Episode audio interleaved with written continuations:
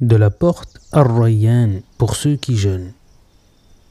D'après Sahl, anhu, le prophète sallallahu alayhi wa sallam a dit Il y a dans le paradis une porte qui s'appelle Ar-Rayyan. C'est par elle qu'entreront ceux qui ont jeûné au jour de la résurrection.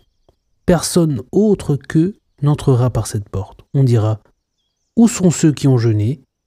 Alors ceux-ci se lèveront, et personne autre qu'eux n'entrera par cette porte. Aussitôt qu'ils seront entrés, la porte sera fermée et personne n'entrera plus par là.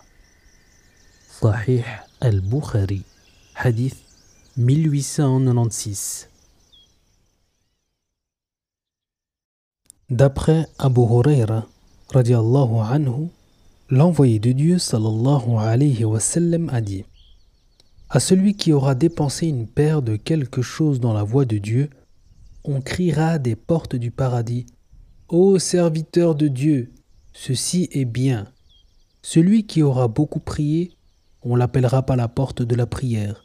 Celui qui aura beaucoup fait le combat sur la voie de Dieu sera appelé par la porte du combat sur la voie de Dieu. Celui qui aura jeûné sera appelé par la porte d'Ar-Rayyan. Celui qui aura fait souvent l'aumône sera appelé par la porte de l'aumône. Je donnerai pour toi la vie de mon père et de ma mère, ô envoyé de Dieu, sallallahu alayhi wa sallam, dit Abu Bakr, radiallahu anhu.